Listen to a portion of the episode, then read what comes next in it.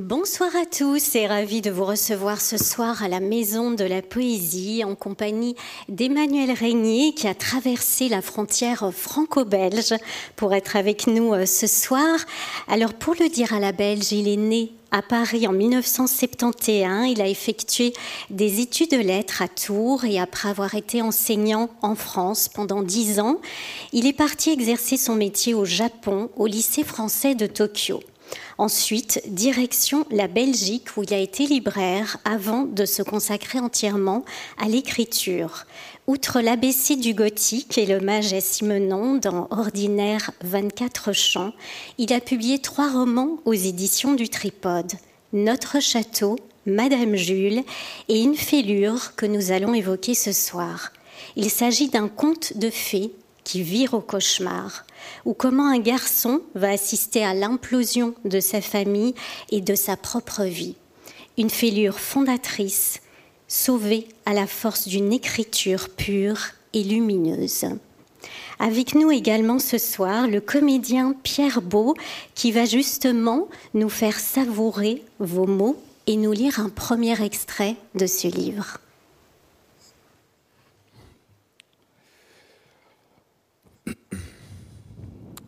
Partie 1 Mon souvenir le plus ancien, ou l'un de mes souvenirs les plus anciens de moi enfant, se passe dans une roseraie. Je suis avec ma mère. Elle rit, je ris aussi. Elle me tient dans ses bras, m'embrasse dans le cou, souffle dans mes cheveux. Il fait beau, le ciel est bleu. Ma mère cueille délicatement une rose au plus près de la fleur pour me la déposer à mon oreille. Comme tu es beau, me dit-elle. J'ai toujours été son beau garçon. Mon enfance fut à l'aune de ce souvenir, faite de rire, de ma mère, de roses posées à l'oreille. Tout fut à l'avenant. Je souhaite une enfance aussi parfaite que fut la mienne à tous les enfants du monde. Ensuite, nous rentrons dans la grande cuisine de la grande maison, inondée du soleil de quatre heures.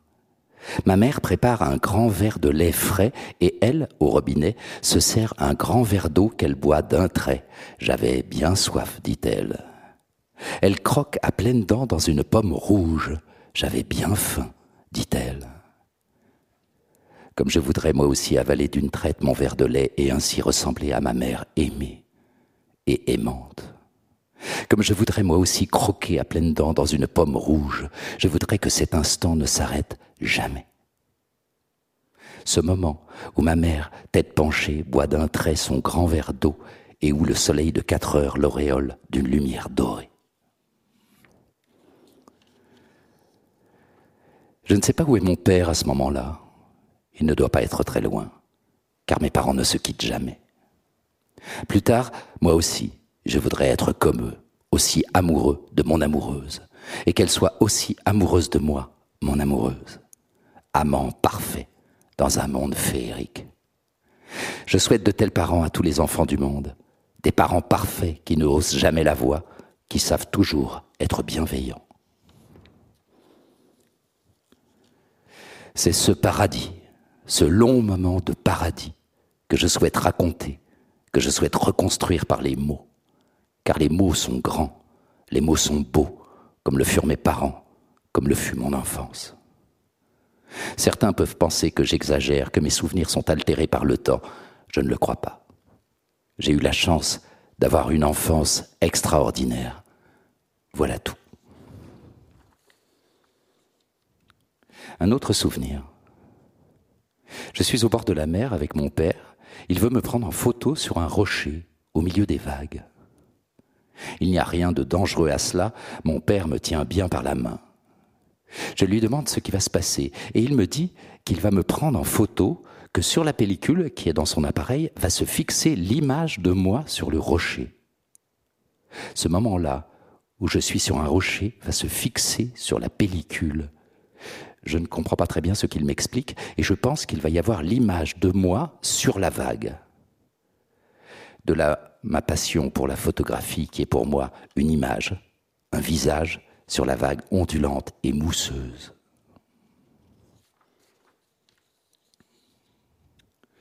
Ma mère ne prend jamais de photographies. Je préfère garder les souvenirs dans ma tête, dans ma mémoire, plutôt que sur le papier ou sur la diapositive, dit-elle. Mais elle aime quand mon père branche l'appareil à diapo et repasse les jeunes années. Il le fait souvent, au moins une fois par mois.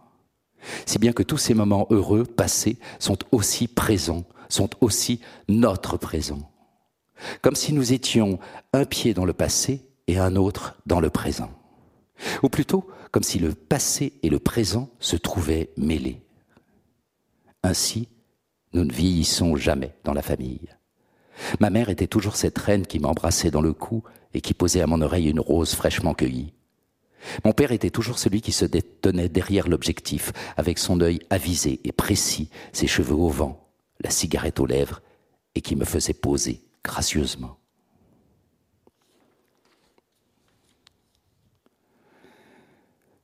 C'était toujours une joie pour moi ces soirées. Nous revoir, encore et encore. Des moments de bonheur partagé où tout semble hors du temps.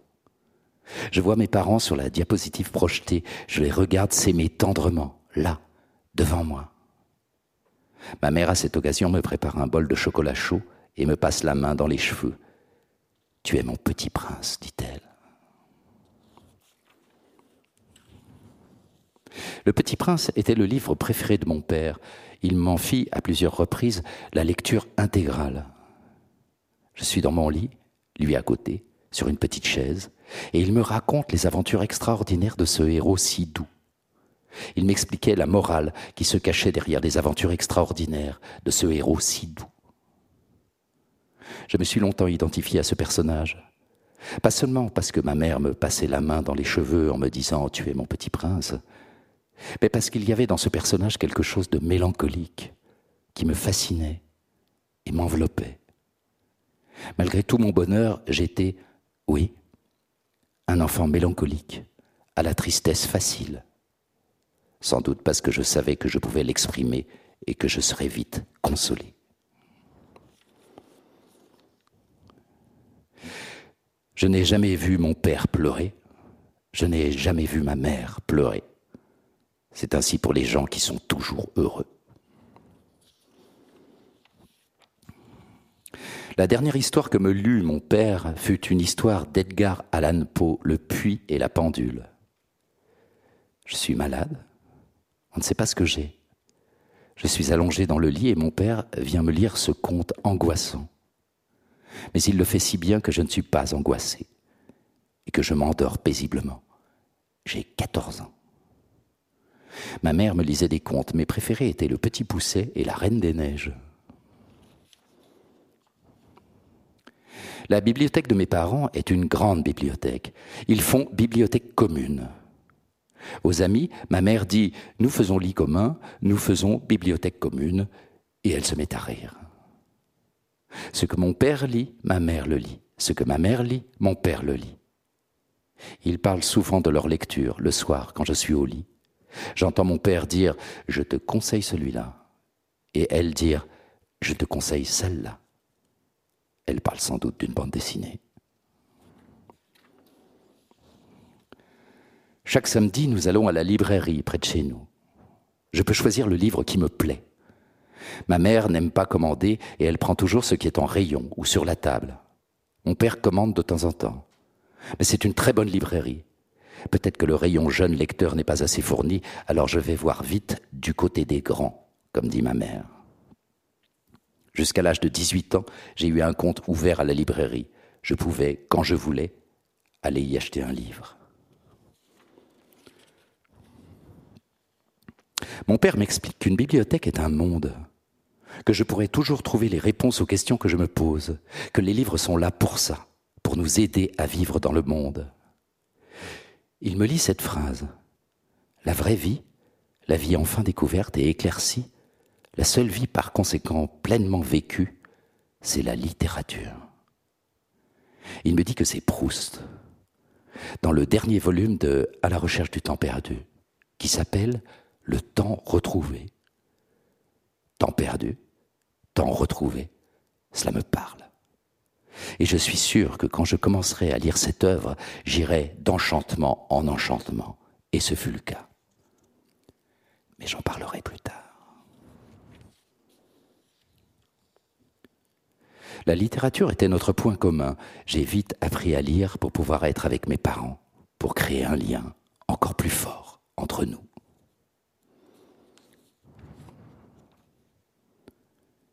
Mon père lit dans un fauteuil une biographie d'Alexandre le Grand. Moi, je lis une bande dessinée sur Alexandre le Grand. Ainsi, nous lisons de conserve. Ma mère vaque à quelque occupation domestique. Je suis fasciné par le cheval bucéphale et la manière dont Alexandre arrive à le dompter. Sur la quatrième de couverture du livre de mon père, il est écrit qu'Alexandre le Grand fut un plus grand conquérant que Napoléon et Hitler. Je connais un peu Napoléon. Je ne sais rien d'Hitler. Je demande à ma mère pour ne pas déranger mon père. Elle passe sa main dans mes cheveux et dit Mais mon petit prince, tu le sauras assez vite, trop vite. Continue à lire tes bandes dessinées. J'ai mis longtemps à savoir qui était Hitler, j'en fus terrifié. Ainsi, le monde et les hommes pouvaient être mauvais. Ce que je pensais n'être qu'une invention dans des films, dans des romans, dans des bandes dessinées, était aussi la réalité. Mon père écoute Brahms et les opéras de Wagner, ma mère écoute Couperin, la musique française, Rameau, Debussy, Forêt, Ravel. Elle me dit souvent l'admiration qu'elle a pour les barricades mystérieuses. J'aime aussi ce morceau de musique qui me semble intemporel. J'apprends à le jouer à la guitare, sur la guitare que m'a offerte ma mère pour mes neuf ans. La musique accompagne notre vie. La vie sans la musique est-elle la vie? Nous ne le croyons pas à la maison.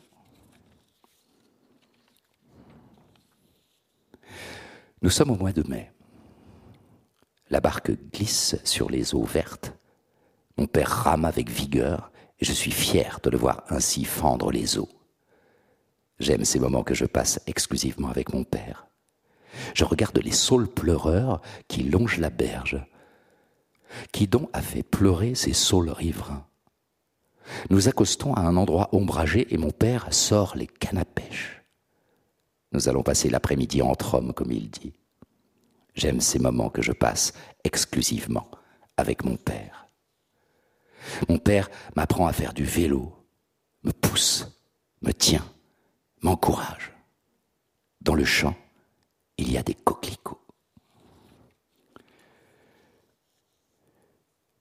Mais cessons le jeu. Il me faut avouer que tout cela est l'enfance que j'aurais aimé avoir. Une enfance que tout enfant au monde devrait avoir. Mais ce ne fut pas le cas.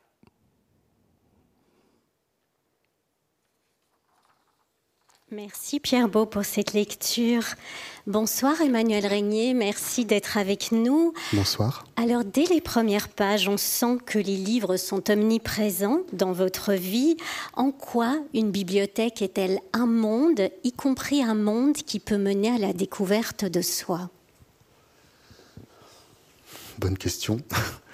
Euh, oui, oui, une bibliothèque peut être euh, est, est un monde un monde que l'on se crée au fur et à mesure de ses lectures, euh, au fur et à mesure de ses découvertes, au fur et à mesure de son avancée dans l'âge. La bibliothèque, elle évolue. La bibliothèque qu'on a à 20 ans n'est pas la même que celle qu'on a à 30, qu'on a à 40 ou qu'on a à 50. La bibliothèque, elle est euh, un monde euh, qui devrait permettre parce que je suis pas sûr que ça marche, qui devrait permettre d'avoir une vision euh, belle du monde et de réussir à avoir une position belle par rapport au monde. Vous écrivez Ma vie fut sauvée par la littérature. Pourquoi peut-elle avoir un tel pouvoir salvateur?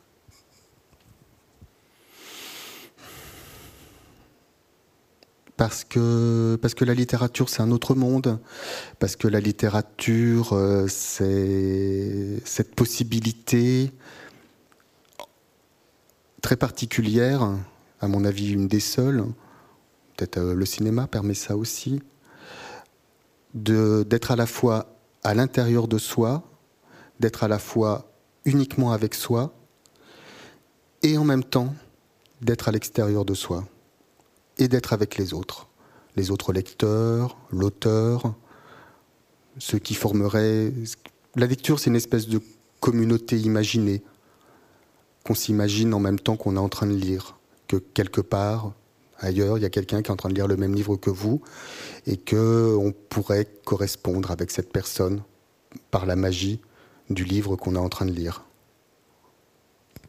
Vous faites référence à, plusieurs auteurs, dont Jean Genet. En quoi est-ce que vous diriez qu'il a éveillé votre vision poétique de la vie? Avec Genet. Euh, non, l'histoire, euh, l'histoire avec c'est une histoire très particulière. Euh, c'est, le premier auteur que j'ai vraiment, vraiment beaucoup aimé. Euh,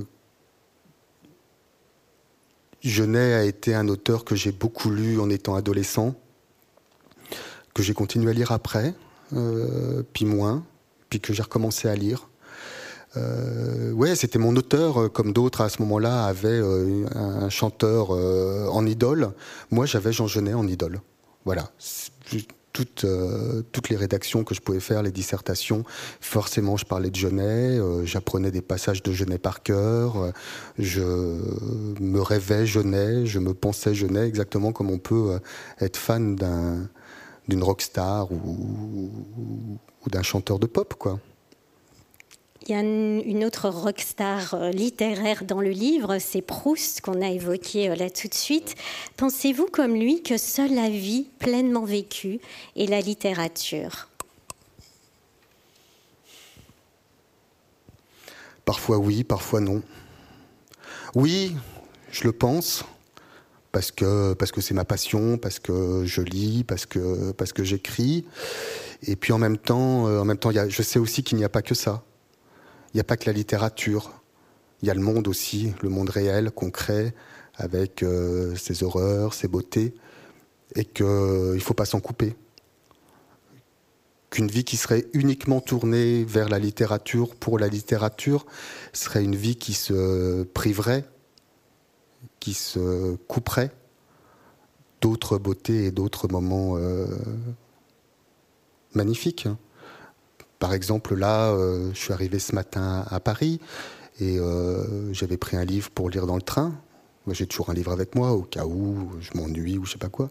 Et puis en même temps, là, ce matin, j'ai décidé que je pouvais aussi regarder le paysage, que euh, il y avait mon livre à lire, mais que je pourrais le lire plus, tard.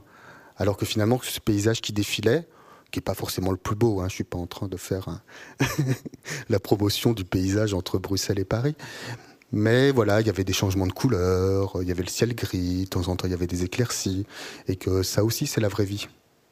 Que la vraie vie, c'est pas simplement de s'enfermer euh, derrière une montagne de livres. Donc oui, à la fois oui, je pense que la vraie vie, la seule vie, euh, la plus belle vie, comme dit Proust, c'est la littérature, et en même temps il y a autre chose. Si les mots sont grands, comme vous l'écrivez, est-ce qu'ils peuvent lutter contre le silence? Il devrait. Il devrait pouvoir lutter contre le silence. Mais, je pense aussi que le silence. Euh, que la force du silence peut parfois être tellement forte, tellement prégnante,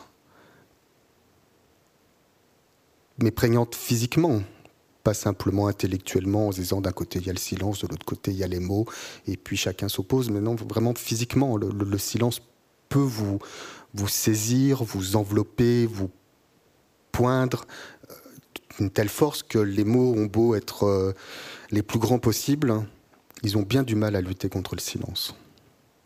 Ils ont vraiment, vraiment du mal à lutter contre le silence. C'est un vrai, c'est un vrai combat physique à ce moment-là qui s'engage entre le silence, les mots, entre le pouvoir des mots et cette force incroyable du devoir de silence du silence.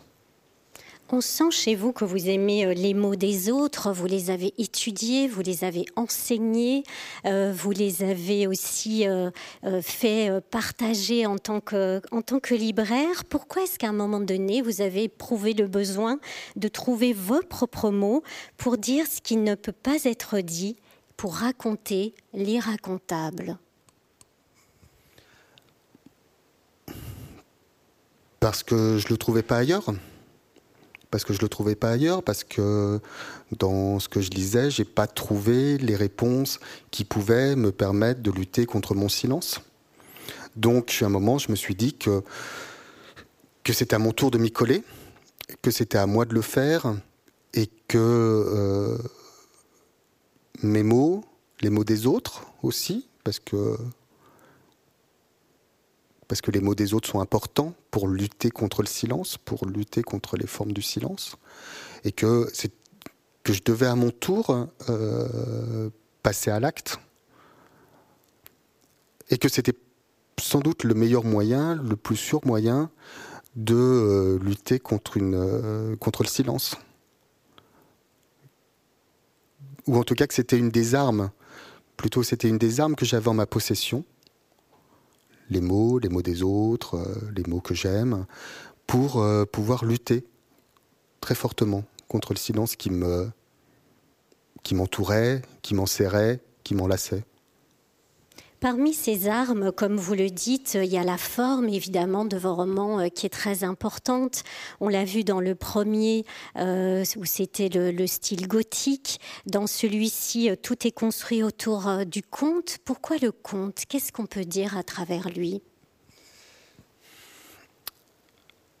Je vais essayer de répondre en deux, en deux, en deux mouvements à cette question en fait, ce texte, je vais dire en gros euh, que ça fait 35 ans que je le porte.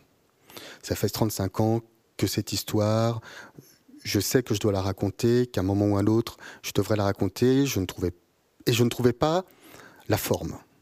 C'est-à-dire que faire simplement un témoignage, euh, euh, faire un vrai roman, me paraissait déplacé par rapport à ce que j'avais à dire je dis bien à la fois le témoignage et le roman. C'est-à-dire que deux choses qui s'opposent euh, vraiment très fortement. C'est-à-dire que faire simplement un témoignage, ça me paraissait déplacé. Faire simplement un roman, ça me paraissait déplacé. Il fallait donc que j'arrive à trouver une autre forme qui soit la plus juste, au moins pour moi, et pour pouvoir raconter ce que j'avais à raconter. Et en y réfléchissant, en essayant de, de trouver quelle forme, en fait, le conte, m'est apparu comme étant euh, la forme, la structure qui, dans laquelle je pourrais le plus facilement rentrer. En fait, c'est ça qui m'intéresse, exactement comme euh, pour, mon premier livre, Notre château, euh, j'avais pris la structure gothique. Non pas que le roman gothique m'intéresse plus que ça, enfin si j'aime bien ça, mais c'est pas ce qui m'intéresse le plus. Mais en tout cas, c'était la structure du roman gothique qui me semblait la plus adaptée par rapport à ce que j'avais à raconter. Et quand j'ai la structure, il me reste plus qu'à travailler ce que j'aime vraiment travailler, c'est-à-dire les mots, la phrase, le paragraphe, l'ensemble, le chapitre. Mais il me faut une structure. Il me faut une structure forte. Le roman gothique, c'est une structure forte. Le conte, c'est une structure qui est très très forte aussi. Il y a une morphologie du conte faite euh, et établie par propre qui montre comment tous les contes ou en tout cas la plupart des contes sont construits. Et donc il suffisait que je reprenne cette structure du conte, extrêmement forte, et que j'y glisse, un peu en, bandit, en pirate, que j'y glisse ce que j'avais à y dire. Et là, tout d'un coup, ça pourrait être une espèce de, de petit bâton de dynamite qui me permettrait de faire éclater le silence. Vous écrivez qu'il ne sait que toute vie est un processus de démolition, ne peut écrire. Je peux écrire. Est-ce que dès lors, c'est un processus de reconstruction, l'écriture? Je ne sais pas si c'est un processus de reconstruction. Ce que je sais par contre, c'est que c'est un processus qui permet de ralentir la destruction. En tout cas, moi, je le vis comme ça. C'est-à-dire que je, sens que quand j'écris, je suis bien, et que quand j'écris, je ralentis ce processus de destruction qui est en moi. Que ça soit un processus de destruction lié à mon histoire ou que ça soit simplement un processus de destruction temporelle, hein, euh, le temps qui passe. On n'est pas tous obligés d'avoir vécu des histoires affreuses pour sentir que le temps passe et que notre corps est moins fort aujourd'hui qu'hier. Euh, donc, je sais, je sais pas si c'est vraiment un processus de reconstruction. Ça me paraît trop fort, en fait. Le terme de reconstruction, il me paraît trop, trop idéal. Euh, et euh, ça serait trop beau, en fait, si l'écriture permettait de se reconstruire entièrement mais je pense que ça permet de ralentir la démolition et de ralentir la destruction. Vous parliez de ce bâton de dynamite et justement pour le découvrir peu à peu, j'invite à nouveau Pierre Beau à lire euh, un extrait. Est-ce que vous êtes à l'aise comme ça avec le coin de la table? D'accord. Allez-y Pierre.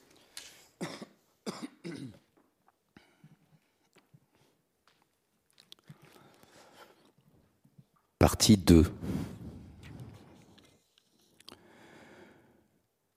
Enfant, je pleure beaucoup à la maison. Un rien me fait pleurer.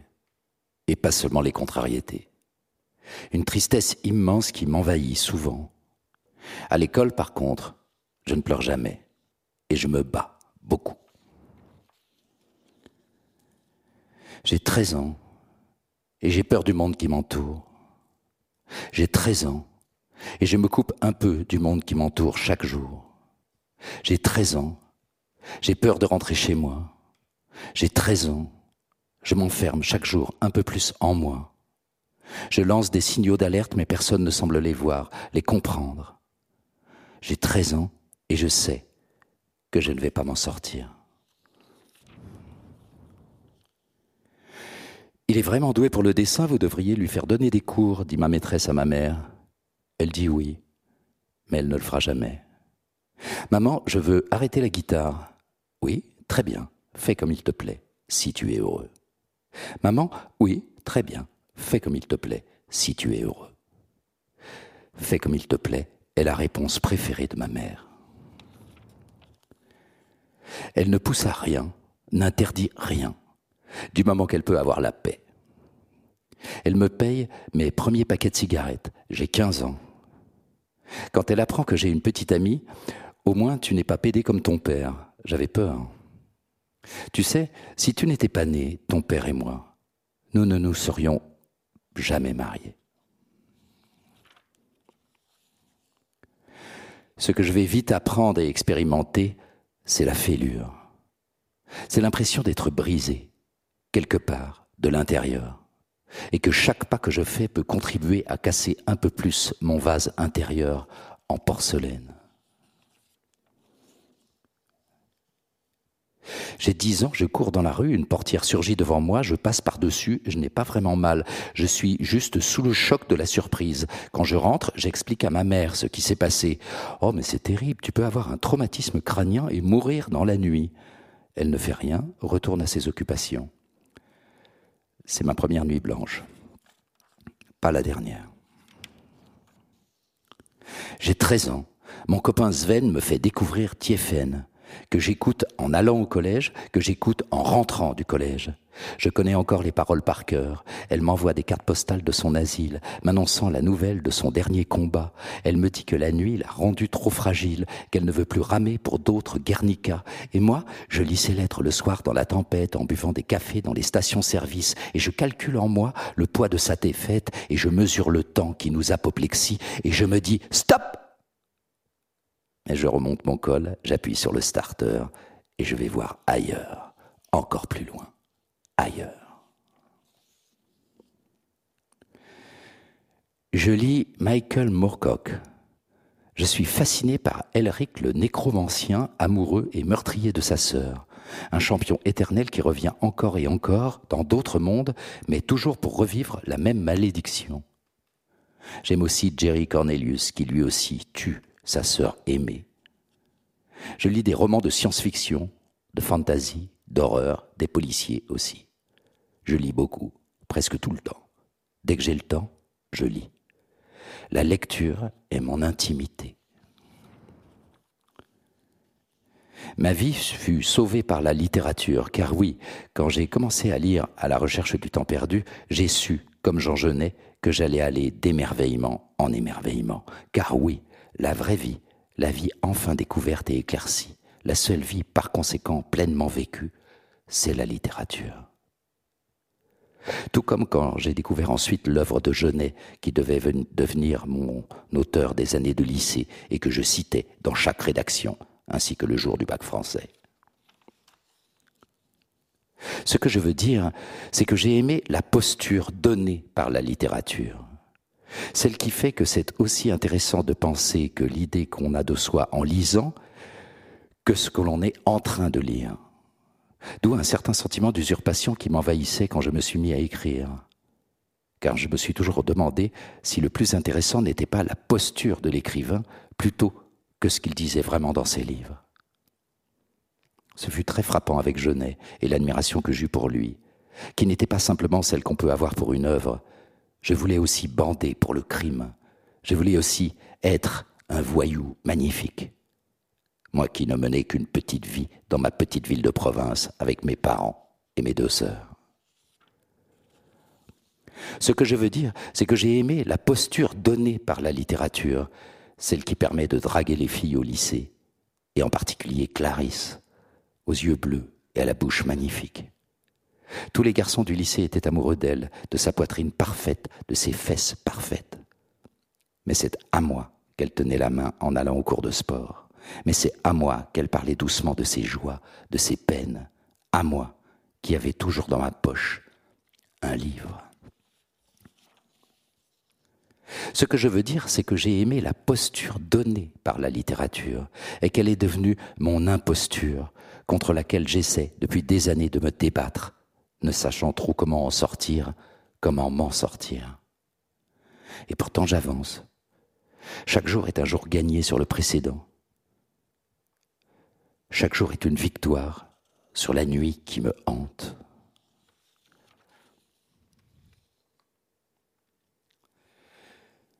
Ma famille se compose de mon père, de ma mère, de mes deux sœurs et de moi, l'aîné. Ma famille habite en huis clos. Nous sommes seuls face aux autres, tous des cons, dit mon père. Le reste de ma famille se compose d'une grand-mère paternelle, Evelyne, une tante maternelle, Nicole, deux cousins, Frédéric et Xavier, deux grandes tantes maternelles, Elisabeth et Marie, une grande cousine maternelle, Michel, une grand-mère maternelle, Françoise, qui meurt à 55 ans dans un asile.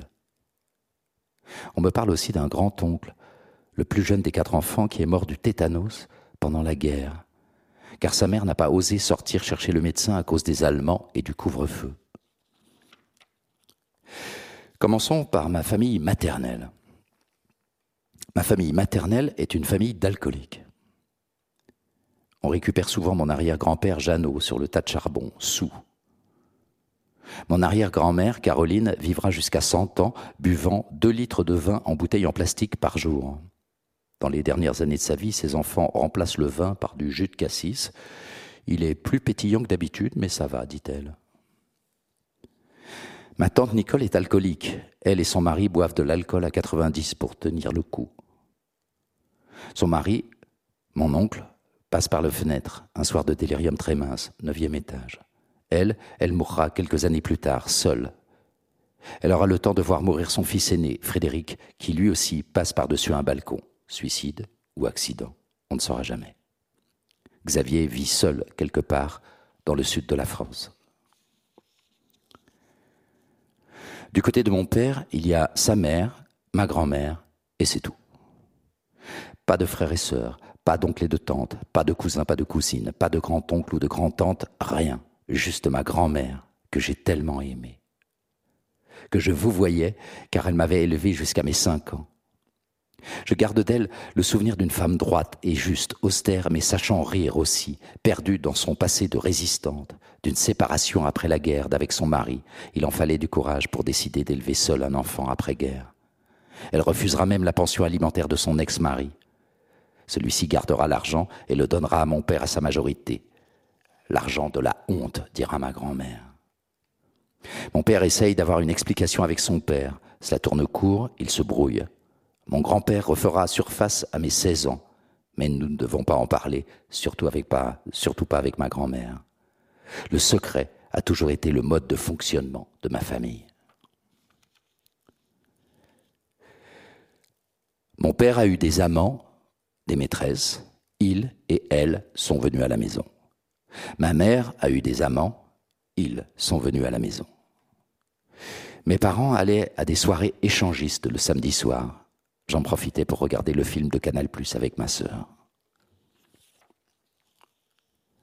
J'ai 18 ans. Mon père vit seul, séparé de ma mère, dans un petit appartement pas très loin du vieux Tour. Je vais lui rendre visite le mercredi midi, car je travaille sur un marché à côté de sa nouvelle habitation. Nous nous entendons bien. J'ai 20 ans. Je mets des affaires dans mon sac, je ferme la porte, c'est fini. Je me sens délivré, mais pas libéré. Mon père était brouillé avec son père. Je me brouille avec mon père et ma mère suite à leur comportement que je juge inadmissible à mon mariage. Quand je revois mon père après 15 ans de brouille, il me dit Je suis content d'en être arrivé là. Ce n'était pas gagné. Il me dit aussi doucement Je suis heureux de te revoir. Je lui dis que moi aussi, je suis content de le revoir. Je ne vais revoir ma mère que trois fois après mon mariage et la brouille qui s'en est suivie. Au mariage de ma petite sœur, j'ai du mal à la reconnaître. À l'enterrement de mon père, elle est insupportable dans sa tristesse surjouée, et quand six mois plus tard nous déposons l'urne cinéraire de mon père à côté de celle de sa mère.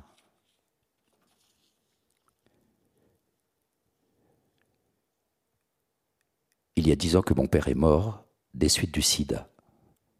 Ma mère vit toujours, seule avec son chien.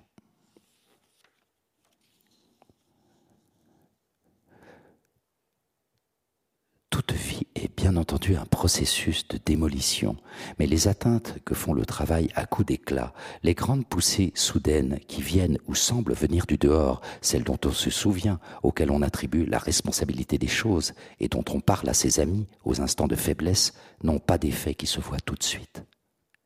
Il existe des coups d'une autre espèce qui viennent du dedans, qu'on ne sent que lorsqu'il est trop tard pour y faire quoi que ce soit, et qu'on s'aperçoit définitivement que, dans une certaine mesure, on ne sera plus jamais le même.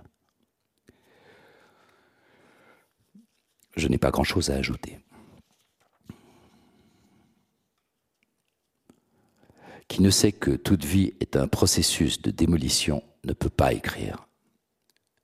Je peux écrire. On doit toujours apprendre à se prémunir contre le monde qui nous entoure.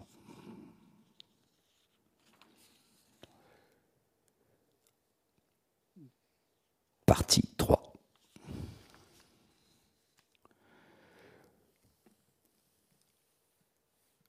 Je dois tout recommencer. Par Il était une fois, peut-être. C'est plus simple de prendre la voie du conte pour dire ce qui doit être dit, pour raconter ce qui doit être raconté.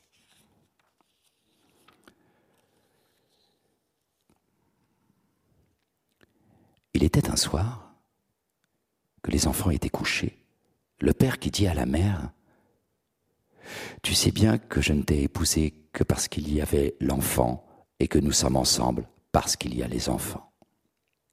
Oui, je sais. Alors, le choix est simple. Soit tu acceptes ma vie, soit nous nous séparons. La mère hésita un instant et dit Tu ne me laisses pas vraiment le choix. Je ne peux subvenir à mes besoins et ceux de nos enfants, de nos trois enfants. Je dois donc accepter ce que tu demandes. Mais sache que tu le regretteras. Ce que le père ne savait pas, c'est que la mère était une ogresse, d'un genre particulier, certes, mais une ogresse tout de même. Merci Pierre.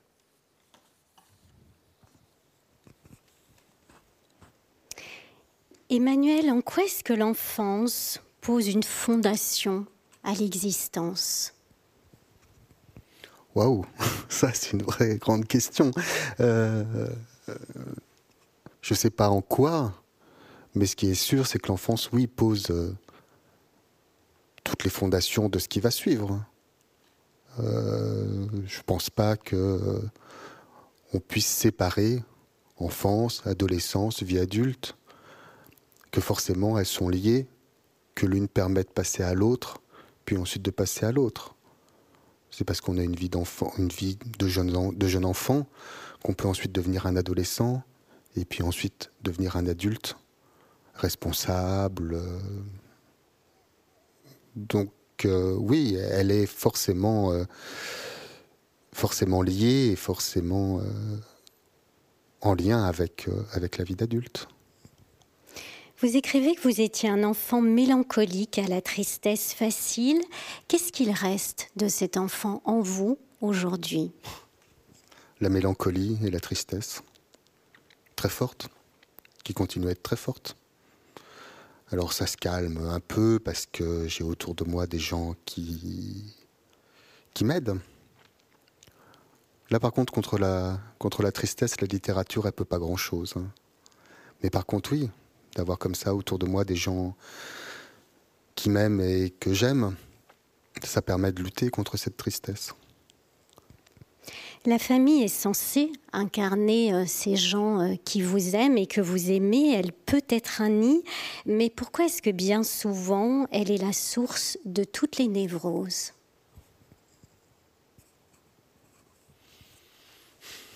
Ah, je ne sais pas si elle est la source de toutes les névroses. J'irai pas, pas jusque là quand même. Hein. Il y a quand même des bonnes familles. Hein. Il y a des parents aimants. Il y a des mères suffisamment bonnes, comme dirait euh, Winnicott. Il y a, tout ce qu'il faut pour qu'un enfant puisse euh, devenir un adulte plein et entier, euh, sans fêlure, sans cassure, sans brisure. Et puis après, il y a les erreurs que font les parents que font tous les parents, parce qu'on pense bien faire et puis on, se trompe, euh, on est fatigué, on est énervé, et puis euh, on a ce petit mot déplacé qui, euh, qui finalement est plus percutant et plus dur pour l'enfant que, que les mots doux qu'on peut lui donner. On évoquait là tout de suite dans, l'un des passages euh, la famille paternelle, la famille maternelle. Est-ce que vous diriez qu'il y a une transmission transgénérationnelle du malheur? Je, je, l'espère pas. Euh, je sais pas. En tout cas, c'est vrai que c'est un motif qui, moi, en tant qu'écrivain, me parle. Euh, c'est un motif que l'on retrouve très fort, bah, par exemple dans le récit gothique, qui est euh, constamment une malédiction qui passe de génération en génération. Donc ouais, de temps en temps, euh, temps en temps, j'ai tendance à le croire. Hein. De temps en temps, j'ai tendance à, vraiment penser que que la malédiction, ça existe. Et puis d'autres moments quand même où je suis plus raisonnable et je me dis que non, la malédiction ne doit pas exister, la malédiction peut s'arrêter. Vous l'écrivez, euh, ma famille habite en huis clos, nous sommes seuls face au monde.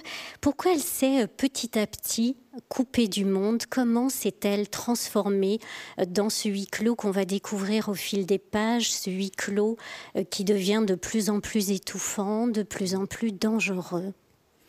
Ça, je ne sais pas comment ça s'est fait. Je ne sais pas pourquoi ça s'est fait. Mais ce qui est sûr, c'est que c'était ça. Ce qui est sûr, c'est que c'était une L'enfance que j'ai vécue, c'est une enfance en huis clos, où je vivais avec mes parents, mes sœurs. On voyait très peu de personnes, on avait peu de contact avec l'extérieur. Et tout se passait à l'intérieur de la famille, aucun regard extérieur et aucun contact avec d'autres personnes. Pourquoi ça s'est passé comme ça? Là, par contre, je n'ai pas la réponse. Mais en tout cas, ça s'est passé comme ça. Tous les membres, euh, ou presque, de ce huis clos sont unis par un secret. Vous l'écrivez, le secret a toujours été un mode de fonctionnement dans ma famille. À partir de quand il se transforme en poison?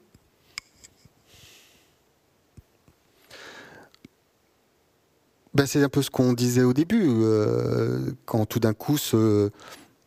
Le, secret, euh, comme dirait l'autre, c'est ce qu'on peut dire qu'il y a une seule personne à la fois. Euh, donc voilà, c'est en petite boutade. Et, quelque part, c'est vrai, euh, un secret euh, peut très vite n'être qu'un secret de polichinelle où tout le monde tout le monde se dit que oui, c'est un secret, on n'en parle pas, mais tout le monde le sait.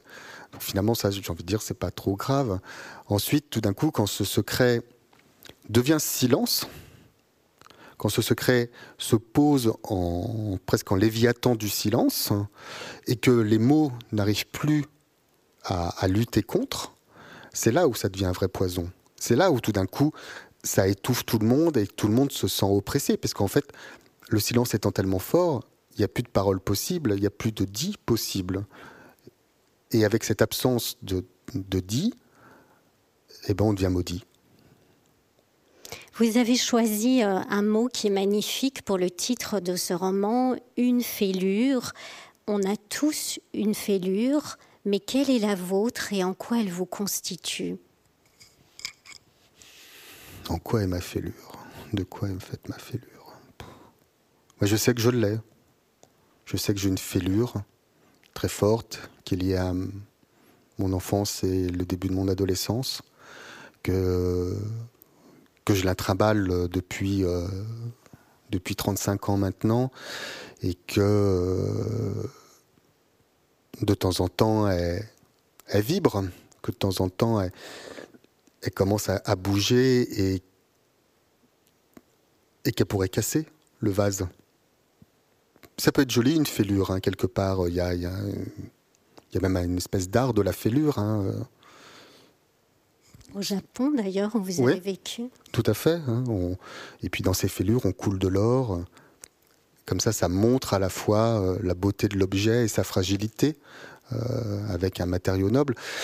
Donc, donc voilà, mais, mais ensuite, euh, cette fêlure, oui, elle me constitue, oui, elle me permet d'écrire, oui, elle me permet de vivre, et puis elle m'empêche aussi de vivre, normalement, en ayant une vie, j'ai envie de dire, normale, avec ses hauts et ses bas, mais sans trop de, bas.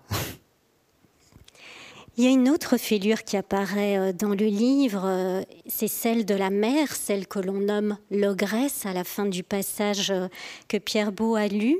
alors qu'il y a énormément de femmes trompées tous les jours à travers la planète, qu'est-ce qui fait que cette femme-là a basculé, s'est transformée en ce que vous appelez une ogresse? Si j'avais la réponse, euh, je lui en voudrais sans doute pas. Et si j'avais la réponse, ça veut dire qu'elle aussi aurait eu la réponse et qu'elle n'aurait pas euh, basculé de, de ce côté-là. J'ai pas de réponse à ça. Franchement, j'ai pas de réponse à ça. Si ce n'est que oui, elle a été une ogresse, que oui, elle a été cette femme qui a abusé et qui a usé de son pouvoir sur moi, sur mes sœurs, et que qui a contribué exactement comme dans, comme dans les contes, hein. les enfants de, l'ogre et de l'ogresse ne sortent pas. Hein. Tout le monde vit ensemble et on vit avec ce secret qu'on est des ogres et qu'on mange des petits enfants. Euh, il faut le petit pousset pour euh, éliminer une partie de la famille, mais il n'enlève pas le pouvoir terrifiant de l'ogre et de l'ogresse. Elle réapparaît quand même, l'ogresse, dans un autre conte elle disparaît pas. C'est pas l'ogresse ou, ou l'ogre. C'est pas un monstre unique. C'est une espèce de monstre protéiforme qui est capable de réapparaître, presque de renaître de ses cendres, qui est capable d'être là où on l'attend pas. C'est exactement, euh, c'est dans le conte de. Ça y est, j'oublie le titre. Euh, la, Belle au bois dormant. La Belle au bois dormant, dans la deuxième partie du conte, après avoir été réveillée, elle se marie avec le prince. Eh ben, la mère du prince est une ogresse. Qu'est-ce qu'elle fait là? Qu'est-ce qu'elle fait là si ce n'est qu'elle veut manger ses petits-enfants Non, s'il y a une espèce de, de mystère de l'ogresse. Complètement.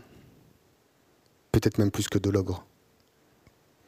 Est-ce que vous diriez que c'est aussi un roman sur la chute, la chute intime, la chute personnelle, mais aussi la chute collective? Que ça soit un roman sur la chute, oui. La chute personnelle, une chute personnelle, et après il y a une remontée quand même. Hein. Euh, une chute collective,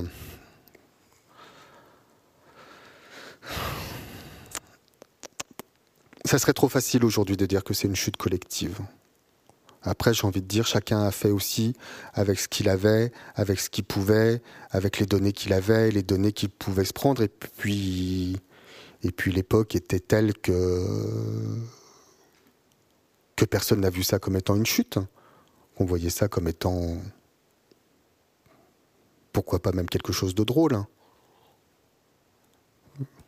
de normal pour peu que la norme puisse, euh, puisse exister. Justement, au cours de, ce livre, on voit grandir le petit garçon, on voit évoluer euh, ce personnage. Comment est-ce qu'on grandit justement au sein d'une famille et d'une fratrie dysfonctionnelle et incestueuse? Comment on grandit? Ben on grandit pas facilement. et c'est pas facile et c'est pas drôle et euh, et puis malgré tout, euh, malgré tout, on va prendre à droite, à gauche, et c'est là où la littérature aide, hein. parce que la littérature, c'est d'autres mondes possibles, et donc ces autres mondes possibles, on, va les prendre euh, pour euh, pour compenser en fait ce qu'on n'a pas. la lecture du conte en étant enfant, il y a un côté on, enlève, euh, euh, le petit chaperon rouge. Euh, quoique il y a des versions où ça se termine bien, mais si on prend celui de Perrault, ça se termine pas bien. Hein, et c'est normal parce que la petite fille a fauté et donc elle doit être punie. Mais sinon, ça se termine bien le conte. Le conte, il y, a, cette descente. Et puis le héros va traverser un certain nombre de péripéties, mais qui vont lui permettre ensuite de ressortir grandi des difficultés qu'il a pu affronter pendant le conte. Donc voilà, on, se construit comme on peut, on se construit avec ce qu'on a, on se construit avec des bouts euh, de briques et de broc en essayant de ficeler ça euh, aussi bien qu'on peut. Mais, mais c'est pas facile. Loin de là. Vous le disiez, c'est le roman de la chute, mais c'est aussi le roman d'une remontée. C'est d'ailleurs ce qui fait sa beauté dans sa construction euh, si particulière. Et l'un des premiers réflexes, justement, pour remonter, euh, c'est un réflexe presque animal, j'ai envie de dire, c'est celui de la fuite, pour se sauver dans tous les sens du terme. Pourquoi est-ce que c'est néanmoins à l'heure, à l'heure qui fait qu'on se sent délivré, mais non pas libéré?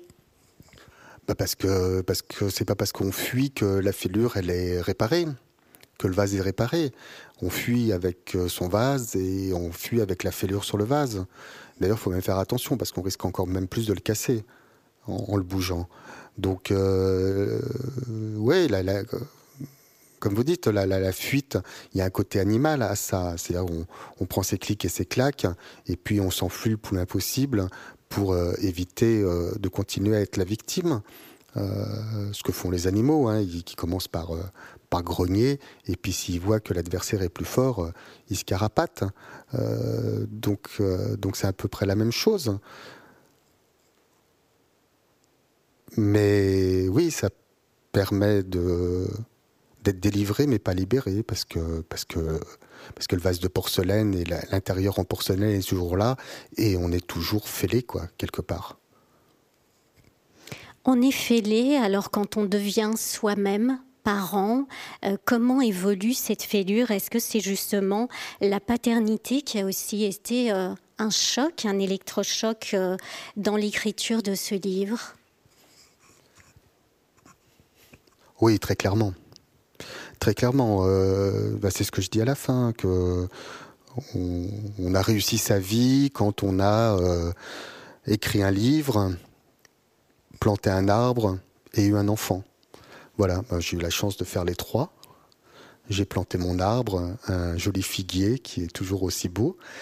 Euh, et puis j'ai eu, j'ai aussi la chance d'avoir un, un chouette petit garçon qui permet de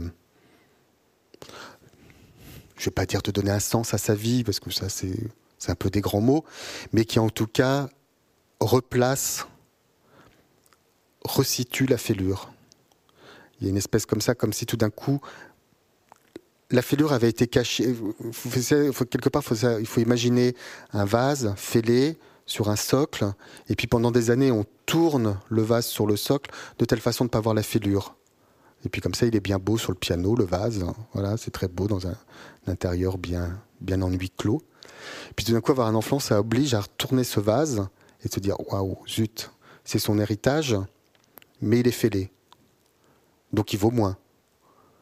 Donc comment faire pour redonner de la valeur à ce vase fêlé et pour que l'héritage que l'on va transmettre à son enfant soit le plus beau possible? Donc oui, la, paternité dans les trois actes pour euh, dire qu'on a réussi sa vie, enfin pas réussi sa vie, mais qu'on a bien fait sa vie. Euh, planter un arbre, c'est bon, ça, ne fait pas tourner le vase sur le socle. Écrire un livre, ça peut le faire tourner quand même. Euh, évidemment, notre château, mon premier vrai roman, bah, mettait déjà en scène ces histoires incestueuses, mettaient déjà en scène euh, ce, drame, cette fêlure. Mais c'était caché vraiment derrière le roman.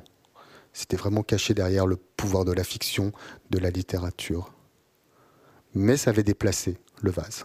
On commence à avoir la fêlure, et donc il faut faire attention parce que les gens qui vont rentrer chez vous vont dire Ah, il est très beau votre vase, mais il est un peu fêlé quand même. Hein. Il faut faire attention. Hein. et ils vous donnent toujours plein de conseils à ce moment-là pour bien réparer le vase. Pour finir comme dans un conte, euh, s'il était une fois le bonheur, quel serait votre bonheur aujourd'hui? De plus être fêlé, ça c'est sûr. De réussir à avoir une vie bonne. Euh, une vie bonne, c'est-à-dire une vie qui soit entière, une vie qui soit en harmonie avec les gens euh, que j'aime et qui m'aiment. Ouais, c'est ça. L'exemple du, du bonheur aujourd'hui, ça serait ça, avoir une vie bonne, une vie qui soit qui soit en accord avec ce que j'ai envie qu'elle soit. Ça pourrait être ça.